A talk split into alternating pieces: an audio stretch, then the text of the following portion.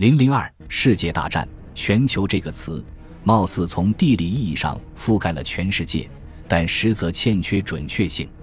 直到战争结束，也未见全世界所有国家都参战，而且陆上战场主要限于欧洲、中东以及非洲部分地区，中亚和远东仅爆发了零星战事。倘若将“全球”一词弃之不用，取而代之的就是欧洲。战争发端于第三次巴尔干战争。事实上，理查德·巨克兰普顿的研究表明，与接踵而至的大规模冲突相比，巴尔干半岛的紧张局势显得较为孤立。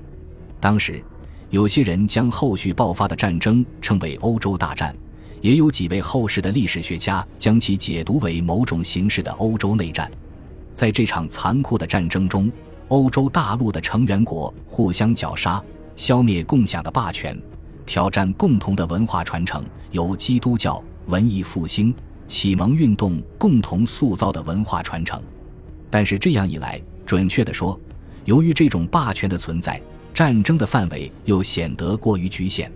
一九一四年，欧洲在全球位居主导地位，引领全球经济，控制多个殖民地。这样一来，欧洲爆发战事，全世界都被裹挟其中。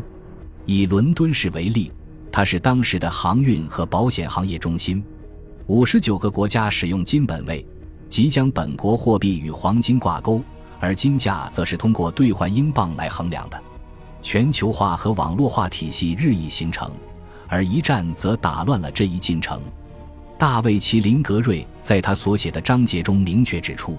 由于非洲绝大部分都被欧洲宗主国统治，因此在开战伊始立即就被卷入其中。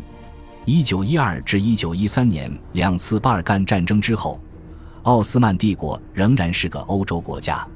为了调整与其他欧洲列强的关系，土耳其被迫卷入战争。但乌尔里希特林佩纳认为，鉴于奥斯曼帝国横跨欧亚中东，战火随即燃烧到高加索。伊拉克和叙利亚，作为伊斯兰世界的世俗领袖，奥斯曼帝国有权代表各地穆斯林宣布圣战。尽管没多少国家响应，但是这并不意味着他们没有被迫选边站队。真正的中立状态往往屈从于变幻莫测的国家利益，这恰恰印证了战争的影响力。B.G.C. 麦克切尔描述了毗邻德国的中立国所承受的经济战压力。反观域外国家，由于远离欧洲战场，不必周旋于同盟国与协约国之间，他们自然易于倒向协约国。诚然，出于一己私利，参战的确是明智之举。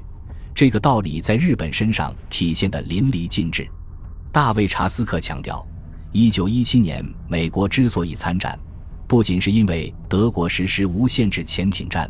最主要的是其寻求建立国际新秩序的野心，因此，全球这个词更好地诠释了一战影响的广度。